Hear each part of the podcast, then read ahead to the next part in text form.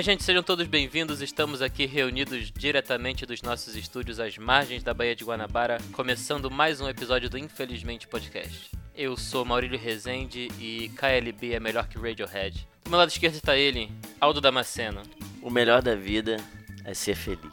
E do outro lado da mesa, ela, Pia Pínola. Pá, pá, pá, pá, pá, pá, pá. Amados, eu vou pedir muita atenção nesse momento porque o episódio de hoje, porque a proposta do episódio de hoje é muito complexa. Super trunfo do triunfo é a proposta do programa de hoje. Teremos um tema para cada rodada e esse, a partir desse tema geral, cada um dos integrantes desse episódio vai ter que apresentar um ponto e defender esse ponto. Ao final da rodada, o grupo, fazendo uso da imparcialidade, da honestidade, acima de qualquer coisa, vai ter que selecionar um vencedor, certo? O vencedor marca um ponto, os perdedores tomam um shot de uma mistura especial preparada exclusivamente para o episódio de hoje, que vocês não vão saber o que é. Se você entendeu, parabéns, para você e para mim. Se você não entendeu, fica só mais um pouquinho porque a gente já vai começar a brincadeira e vocês vão entender do que se trata. Primeira categoria é bebida alcoólica. Lembrando, cada pessoa vai apresentar uma, cada pessoa vai defender a sua escolha e no final da rodada a gente decide quem venceu. Aldo Damasceno. Então, bebida alcoólica, uma que eu gosto muito e defendo é morrito, cara. Mojito, morrito, sei lá, não sei como é que as pessoas costumam falar, mas eu gosto muito dessa bebida. Primeiro que ela é doce, não, é uma bebida agradável, não é muito doce e nem muito amarga. É, ela desce, se ela estiver bem gelada, ela desce com uma suavidade. Só pra gente se inteirar aqui, qual é a composição do morrito? Então, ih, rapaz.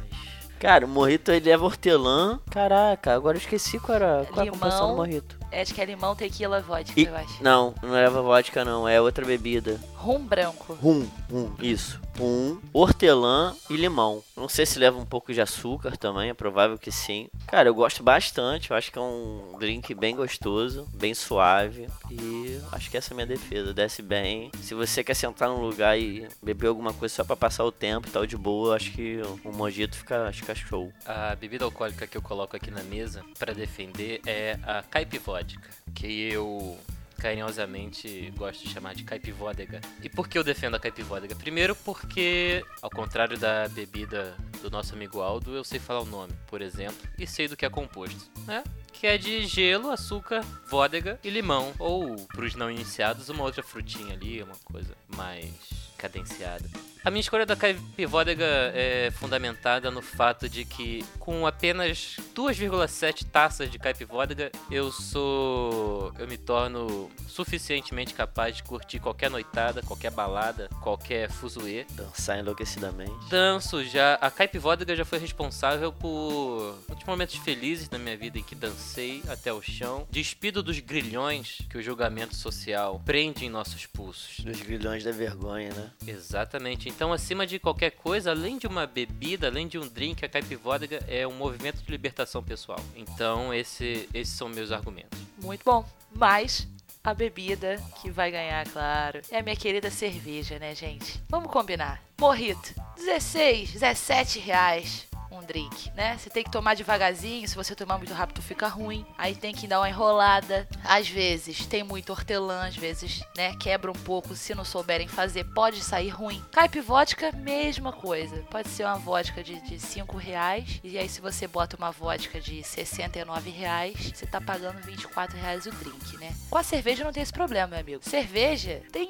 pra todos os gostos, pra todos os bolsos. Tá sem dinheiro? Porra, vou tomar uma, uma nova skin, vou tomar Itaipava, Uma bisquinha. entendeu? Vou tomar Muito uma, bom. uma Bavária, vou tomar uma local, uma, Uma glacial. glacial. A glacial, a glacial é aquela. Vou tomar uma outra, que agora tá famosa, porque a logo é igual a da Brahma. Ou tô com um pouquinho mais podendo? Vou tomar uma Brahma, aquele gosto maravilhoso que todo mundo já conhece, já sentiu alguma vez na vida. E tem sempre aquele apreço, né? Enfim, cerveja agrada a todo mundo, a todos os bolsos. Não tem do que se reclamar, nunca te deixa na mão. Dificilmente sua ressaca vai ser tão na merda quanto se você teve uma ressaca de morrito ou de caipivódica. A ressaca da cerveja você aguenta mais firme. Acontece às vezes pequenos problemas é, relacionados ao toalete. Mas, ainda assim, você se lembra do que você fez na noite anterior.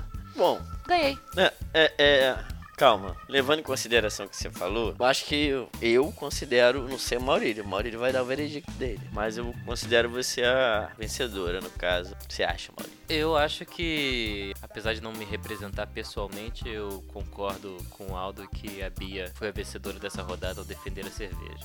Tomarei um gole dessa bebida sagrada pra comemorar minha vitória dessa, dessa rodada.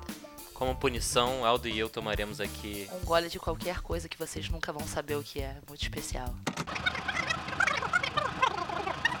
Melhor cantor sertanejo. Eu gosto muito do Leonardo. Leonardo eu, eu gosto, porque o Leonardo conta piada. Eu já fui ao show do Leonardo, eu já fui no aniversário Guanabara, que é um, foi um dos grandes momentos, foi um dos grandes divisores de água da minha vida. E, cara, serviu muito pra, até pra um efeito de comparação, porque na época o show era do Harmonia do Samba, é, Alexandre Pires, Zezé de Camargo, Luciano e Leonardo. Caralho, showzão, hein? Sem dúvida, Mó o, festival. o show do Leonardo foi, foi o melhor, porque ele para e canta e Era um conta- show com, com stand-up. É, ele conta umas piadas assim no meio do, no meio do show, eu acho, eu gostei.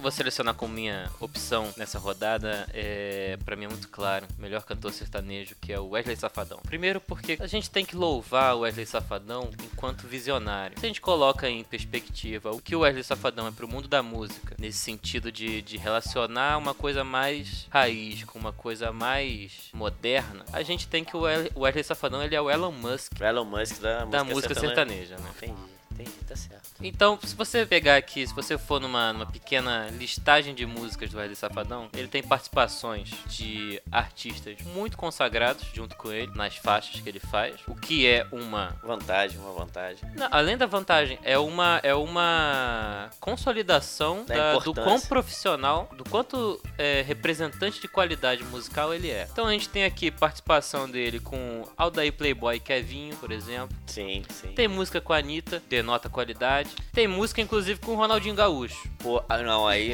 aí não, aí não tem como, não tem, Entendeu? não tem, tem comparação. Sem falar que ele é um, um artista é, é, antenado nas questões sociais que a gente encontra na atualidade, como você pode ver pelo título da música, Sociumento mesmo. Entendeu? Que é um cara que, que, que, que não tem vergonha de, de assumir a sua fragilidade enquanto homem. Entendi. Falar assim, eu, meu peito está aberto para sentir sentimentos conflitantes como é o ciúme. Eu não li a letra da música, porque essa eu não ouvi, mas eu tenho certeza que ele fala nessa letra dessa música como o ciúme é uma coisa ruim. Ele, ele, ele expõe a insegurança. Exato, dele, eu tenho né? Ele deixa certeza- o- a insegurança. É quase uma coisa que tangível, vamos dizer assim, Exato. sólida. Eu tenho certeza palpável. que é essa a pegada da música, Entendi. entendeu? É. Ele tem músicas como, como, por exemplo, Ninguém é de Ferro. Você acha que alguém é de ferro? Não, ninguém é de ferro. Eu isso, acho que isso aí ninguém é eu de acho ferro. que é, um, é uma, um axioma social. Sem falar das questões é, ligadas à, à liberação dos narcóticos, que é a música Decreto Liberado.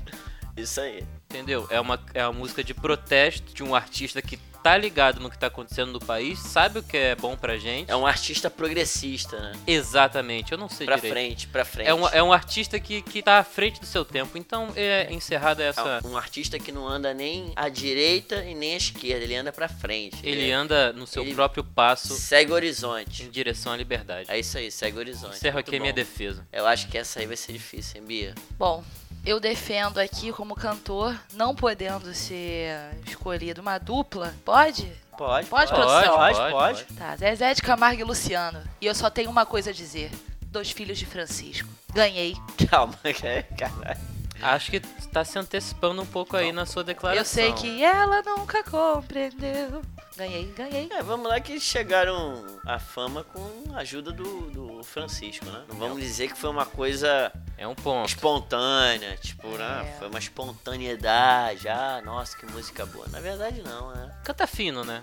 Canta fino, é. Eu tenho ressalvas em relação à dupla. Eu tenho ressalvas em relação ao Wesley Safadão, né, galera? Porque assim, eu acho que Vamos se você lá, né? tivesse escolhido o Zezé, Eu escolhi o Luciano. Você Coitado, eu escolhi o Luciano. porque o o, Luciano Zezé. não era nem pra estar ali, ele não tinha nem que estar ali. O Zezé puxa no falsete. E eu, como um grande fã de Radiohead, sei admirar a qualidade técnica da pessoa que sabe fazer um falsete. Mas ainda assim, já me antecipando aqui pro meu. para quem eu de fato acho que ganhou essa rodada, eu, eu tenho aqui que, de peito aberto, eu acho que quem ganhou foi o Aldo. Porque. Sem Pelo dúvida. simples fato de ter visto o show no aniversário Guanabara. O aniversário Guanabara, ele é quase uma versão pocket do Rock in Rio, entendeu?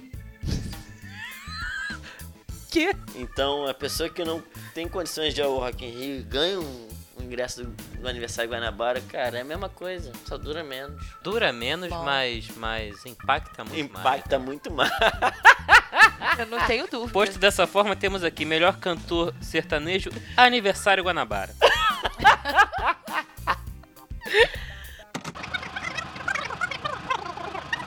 melhor banda dos anos 2000. Porra, com certeza CPM 22, que foi uma banda que embalou a minha adolescência, que tem o vocalista, tem um dos nomes mais bacanas que eu já ouvi, Badawi. Parece nome de bicho que você encontra na Amazônia. Badawi do Papa Amarelo.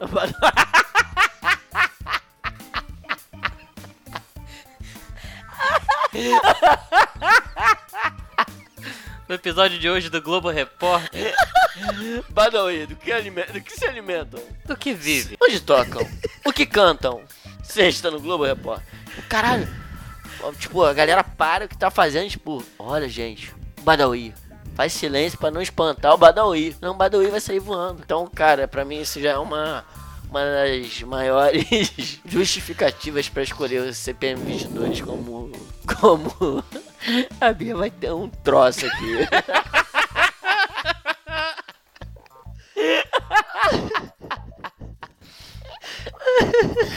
É uma das, das maiores justificativas. Posso, posso passar pra, pra próxima pessoa. Apesar do Aldo ter sido praticamente letal aí na sua apresentação do Badawi do Papo Amarelo como um dos participantes dessa, dessa competição, eu preciso apontar e defender a melhor banda dos anos 2000 como sendo o Linkin Park. Primeiro lugar, porque foi a banda que me formou musicalmente quando eu era um pequeno garoto, um jovem mancebo, imberbe e inocente, virgem para as mazelas da vida e da sociedade. Ressaltando, a partir do, da junção harmoniosa e equilibrada do rap e do rock and roll, trazendo ali, a partir dessa junção, eles conseguindo expressar poeticamente, artisticamente, como é você se sentir é, mal consigo mesmo, como é você passar pelos desafios da vida, pelas coisas que realmente fazem com que a gente se sinta se sinta meio desesperançado, cara. O Linkin Park foi meu primeiro contato. Eu acho que o grande um grande preparador para eu hoje em dia ser fã de Radiohead foi eu ter sido muito bem iniciado por uma banda quando eu era jovem, que era o Linkin Park, que já tratava desses temas, sabe? O Linkin Park é como a, a- uma matéria de faculdade. É- o Linkin Park ele prende é a matéria que prende o Radiohead, entendeu? Entendi. Então foi, foi um rito de passagem ali. Você precisa ouvir o Linkin Park pra Você compreender precisa- Radiohead. Você precisa sentir a poesia, a poesia do Linkin Park para você poder se, se associar um pouco menos traumaticamente com o que o Radiohead fala para você de uma forma um pouco mais direta. E como é, uma justificativa final, eu coloco aqui na mesa o fato de que o Chester morreu, né? Pois é. E se o, o Chester morreu, eu acho que, que uma das diversas homenagens que ele merece receber pelo trabalho que ele fez na vida dele é ganhar essa rodada nesse podcast. Eu acho que ele vai se sentir muito gratificado por isso. Eu, como fã, eu me Caralho, vejo. pegou pesadão. Eu, como eu, como fã, me vejo na Apelou. obrigação de, de fazer todos os movimentos possíveis para que a memória do, do Chester seja representada nesse podcast. Porque aqui tem fã de Linkin Park, sim, e eu sou um deles. Gente, pelo amor de Deus. Banda anos 2000. Não nasceu nos anos 2000.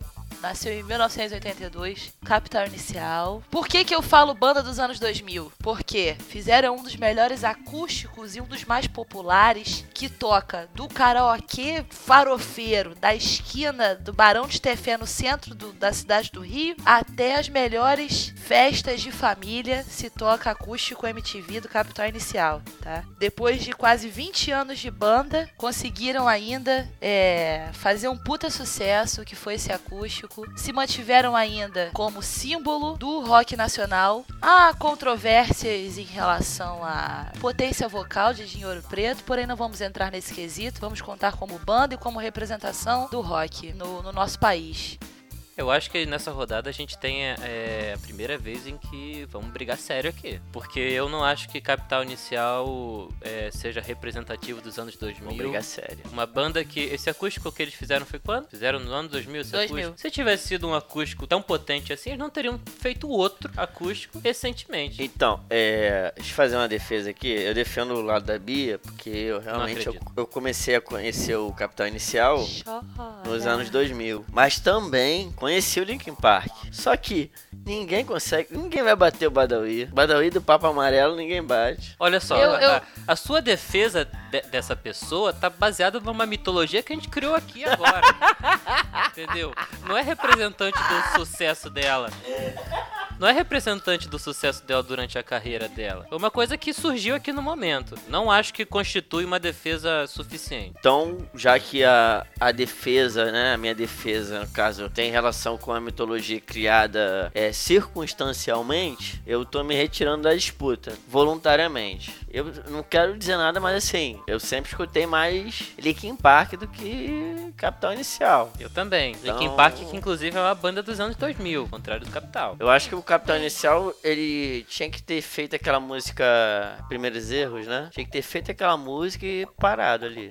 Internacional, banda anos 2000, pode ser Link Park. Então, Nacional, então temos aí, temos aqui um vencedor, então. Temos um consenso aqui? Melhor banda dos anos 2000, Linkin Park, Chester Bennington, imortal, em seus versos. Perfeito, Rest in perfeito. peace.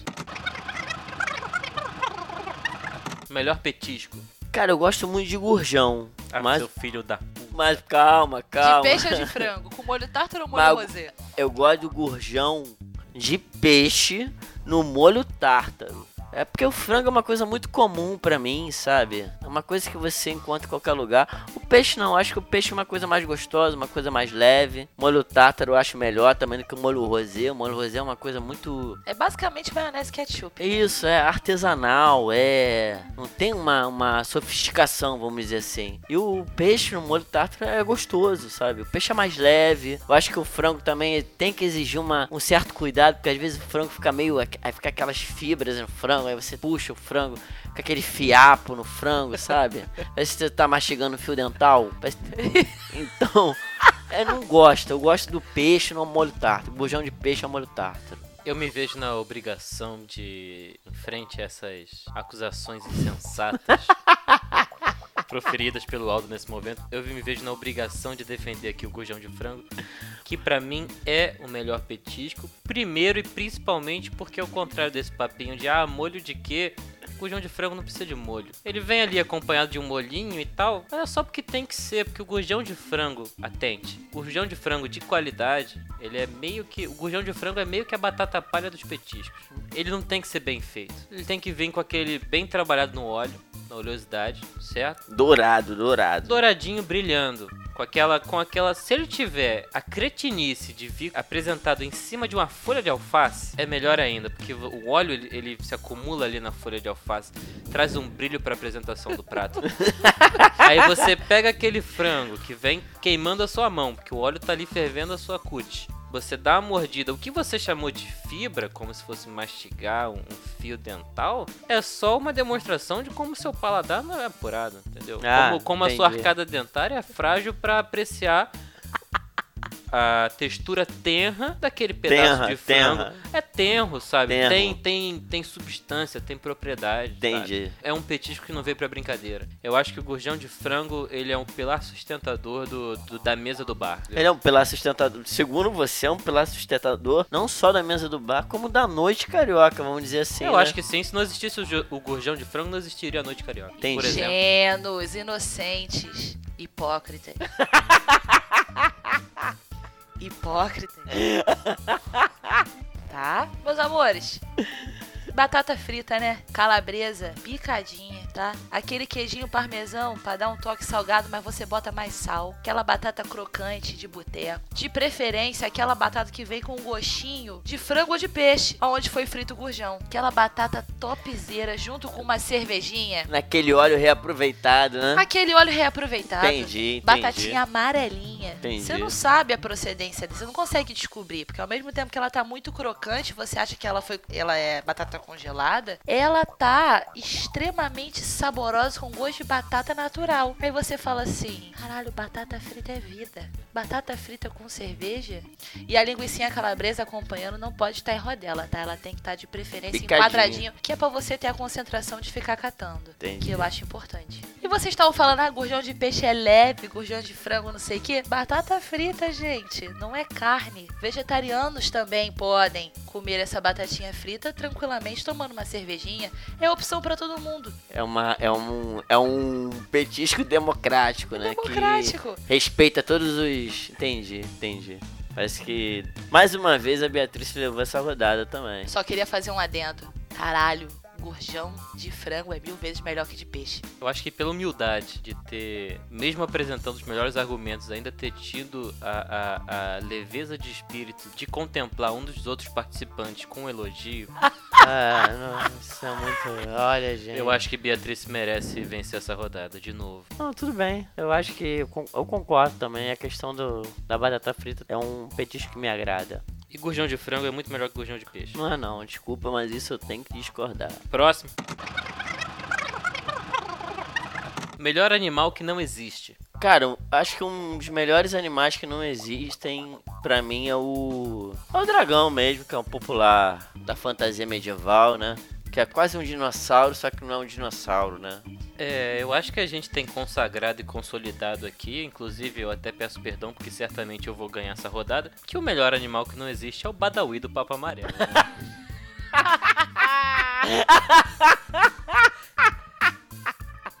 Nascido e criado nesse podcast,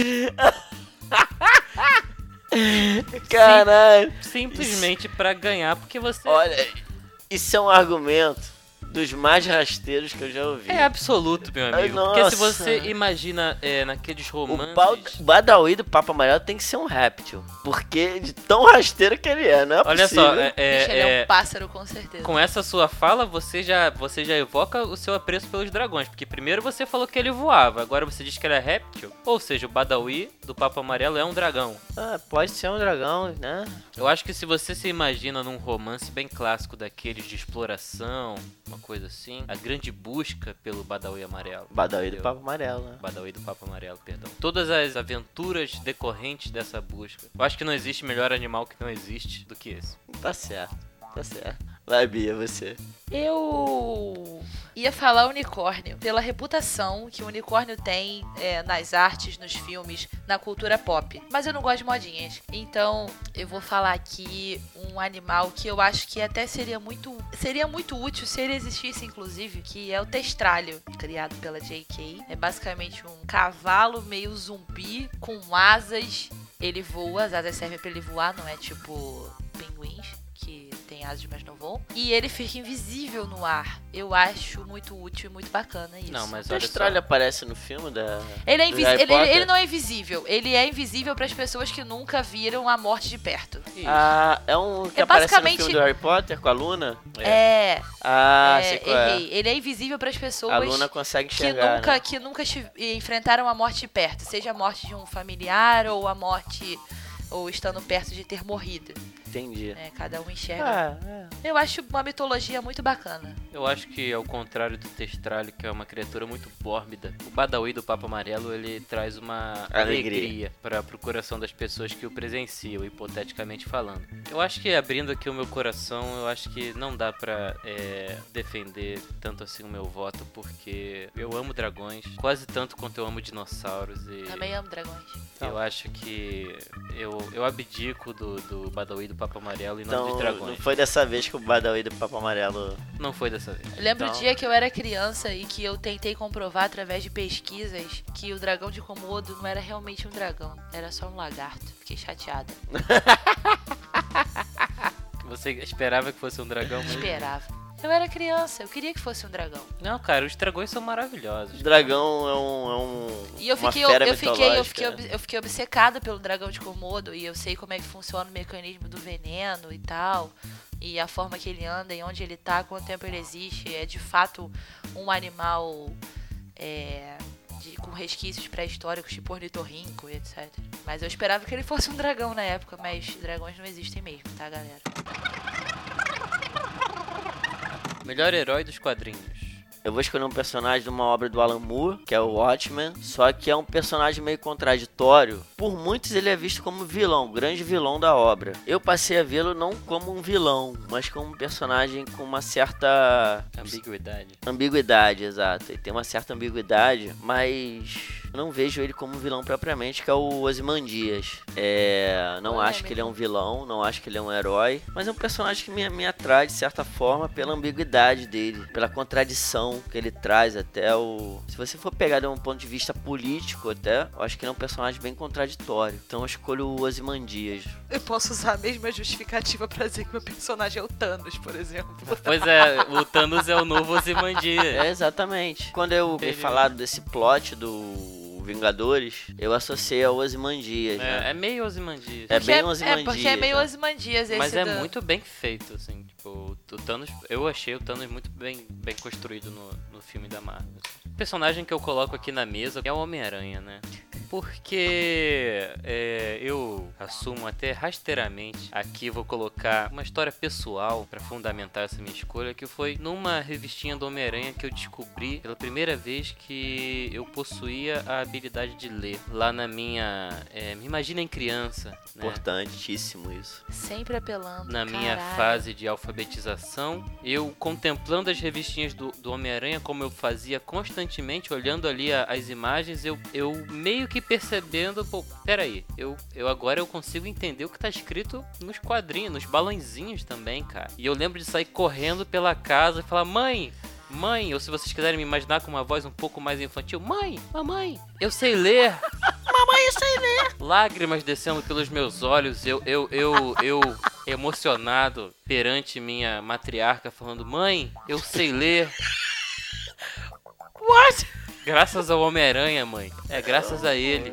O Homem-Aranha que te ensinou a ler. E sem falar que o Homem-Aranha, ele constantemente me, é, é, me, de- me deixa em contato com a essência do ser humano, que é a contradição. Porque ele é o meu herói favorito, ao mesmo tempo que a, a aranha é um dos seres vivos que eu mais tenho repulsa e pavor. Eu tenho certa aracnofobia. E ele é um personagem jovem, é um personagem que tem problemas conjugais, tem problemas, é um cara que tem que juntar dinheiro pra pagar as contas, tem que ter dois empregos, sabe? É um cara humano acima de qualquer coisa. O único quadrinho que eu li inteiro e que eu me tornei fã foi o Watchmen. E é, o personagem que eu defendo nessa jogada é o Rorschach. Por quê? Ele não tem nenhuma habilidade. Não tem nenhuma habilidade assim, muito sobrenatural, nada muito fora do normal. Na verdade, a habilidade dele vem da moral que ele carrega com ele, que é de dar sempre a maior punição possível para os piores criminosos.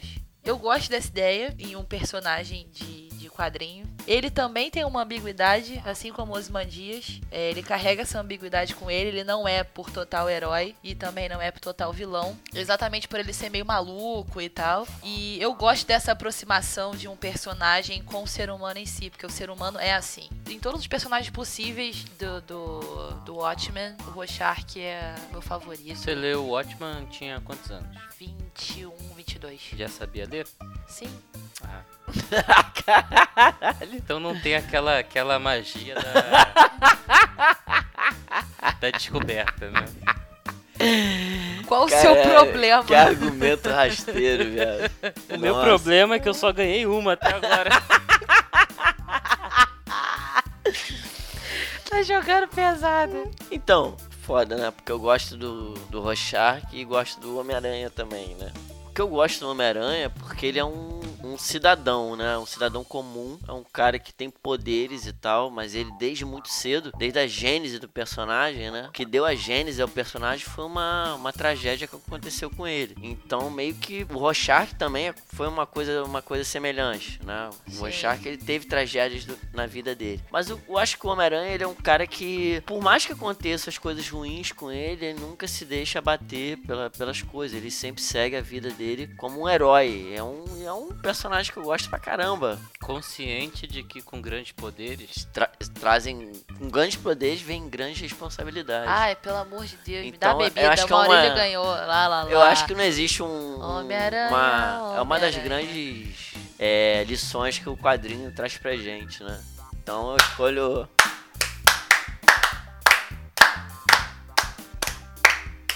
Homem-Aranha, então vai Desnecessário. desempatar esse jogo aí pra.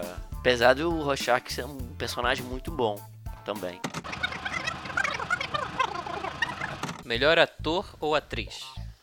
Eu gosto do Ricardo Darim, cara. Por mais que ele. o cinema argentino orbite ao redor do Ricardo Darim, né? Ele faz praticamente todos os filmes na Argentina. Eu acho que não é porque ah, há uma limitação de atores argentinos, ou tem, tem poucos atores argentinos, mas, cara, eu acho ele um muito bom ator. Eu vi um filme dele que é chamado Segredo Seus Olhos, que é um filme muito maneiro, que eu recomendo, mas assim, Darim é um dos melhores atores que eu já tive a oportunidade de assistir. Como melhor ator, eu vou votar no Daniel Radcliffe.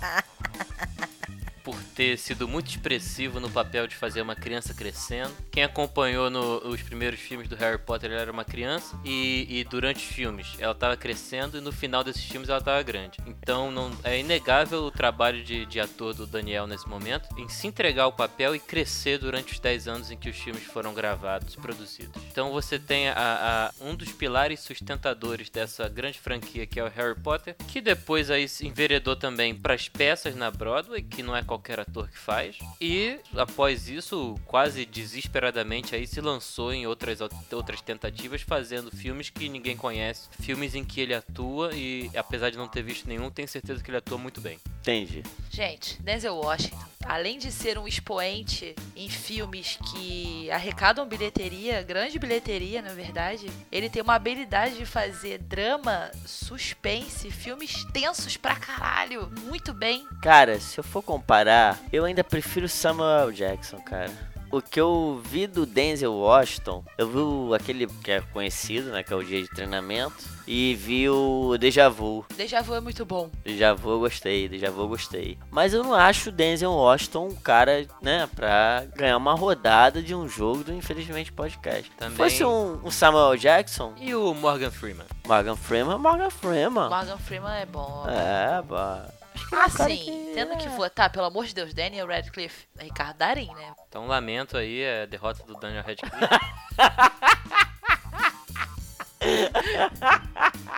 Perdeu aqui nessa competição, mas ganhou numa coisa mais importante que é os nossos corações.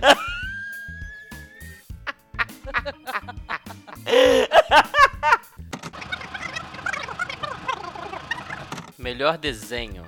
Desenho animado, né? Desenho animado, desenho animado. Eu vou considerar os animes também, tá? Não, eu acho que vale a gente abrir esse imenso parêntese pra falar que anime também é válido, tá, gente? Um desenho que eu gostei muito, cara, foi o Yu Yu Hakusho. Eu não sei nem o que, que é. E Eu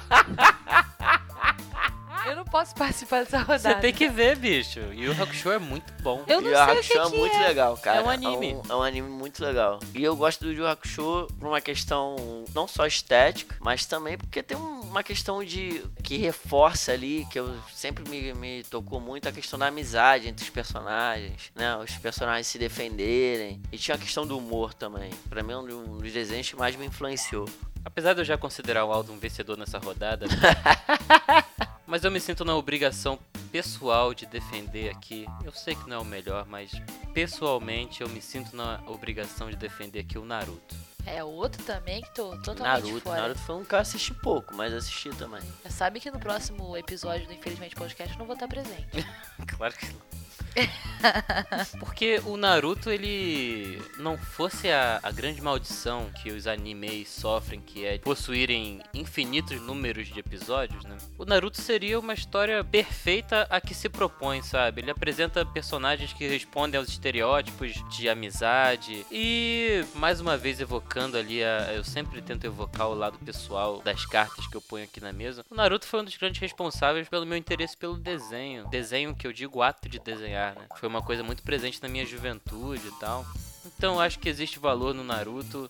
E eu fui naruteiro na minha época de juventude. Cara, um dos personagens que eu mais gosto do Naruto, eu sempre tive apreço pelos personagens, mas eu gosto muito do Rock Lee. Principalmente da luta do Rock Lee com o Gaara. Vai, Bia, agora é você. Seu desenho favorito. Ah, vou sair dos animes. Ah, coisa chata. Ah, mas o meu desenho favorito e que defendo principalmente por conta das histórias dos episódios que me ensinaram muitas coisas, principalmente sobre valores em relação à família e a respeito com outras pessoas, foi A. Arnold. O Arnold, ele era um garoto que tinha colegas do bairro e tal, estudavam com ele, tinha o melhor amigo dele, o Harold, Que era negro, né? que era negro e eu nunca tinha visto um desenho animado em que o, um dos personagens principais era o melhor amigo do Arnold era um personagem negro de desenho animado mas eu só fui ter consciência disso né depois mas é, e Arnold foi criado em 1994 e eu assistia em 2003 por aí e ele tinha consciência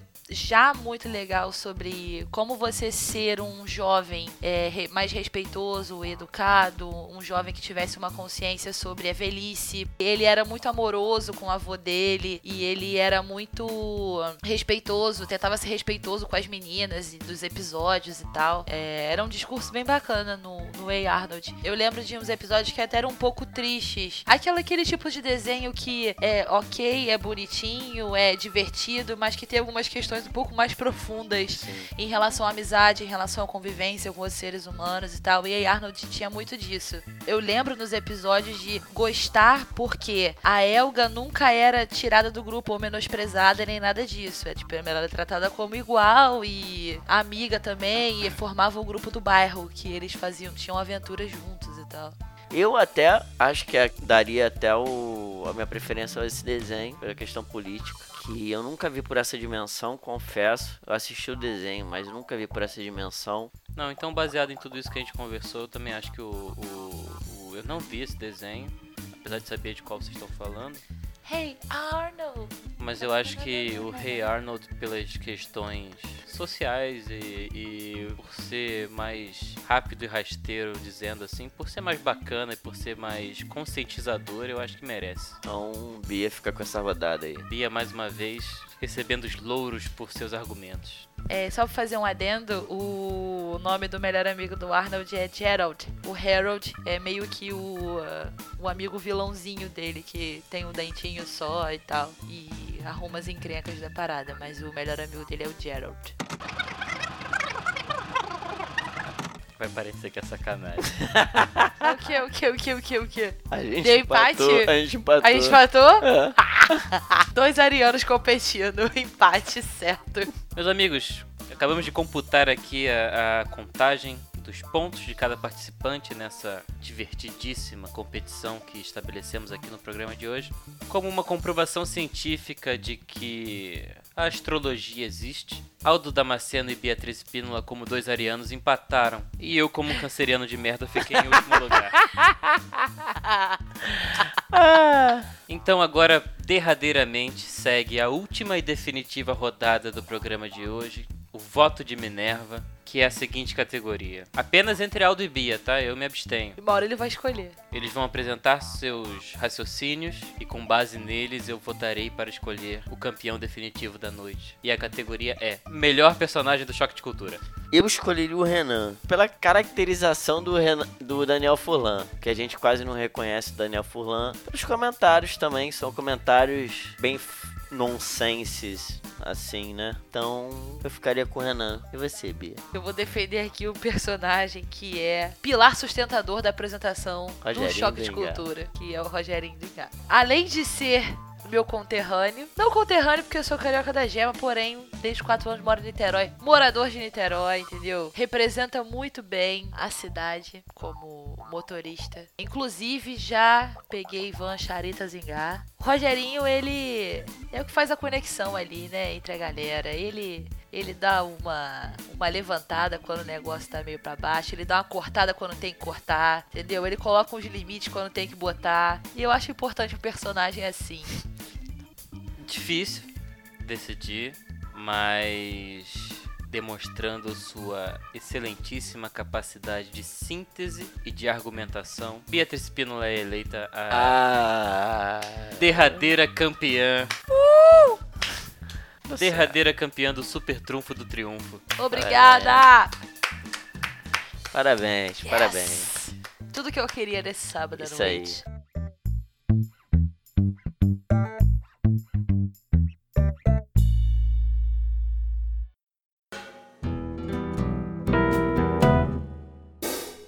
Minha gente, chegamos ao final do episódio dessa semana. Estamos aqui degustando sacolés de cachaça com morango, uma celebração do que foi essa competição. Eu peço que vocês entrem em contato com a gente pelas redes sociais. Vocês conseguem encontrar a gente no Facebook, no Twitter e no Instagram, Infelizmente Podcast. Temos também o nosso e-mail, infelizmentepodcast.gmail.com e também o nosso site, infelizmentepodcast.com. Lembrando que qualquer feedback e interação é muito bem-vindo nesse momento. E também, se vocês quiserem divulgar os nossos episódios para pessoas que vocês conhecem que gostam de ouvir podcast ou que não conhecem a mídia, agradecemos também. Correto? Então, Aldo Damasceno e Bia Pínola. Vou falar para vocês acessarem as referências que a gente deu aqui de, de desenhos, de filmes, porque eu acredito que todas acrescentem. Alguns desenhos são antigos, bem antigos, outros nem tanto. Os quadrinhos citados, os personagens citados, eu aconselho vocês procurarem, assistirem.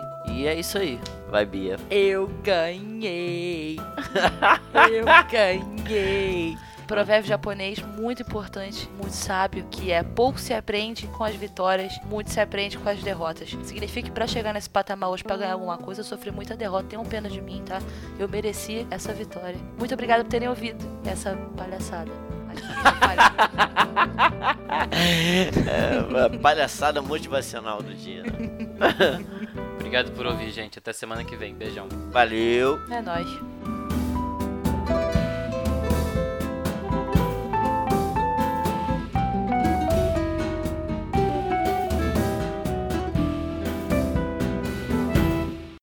Tirando uma selfie no meio da gravação?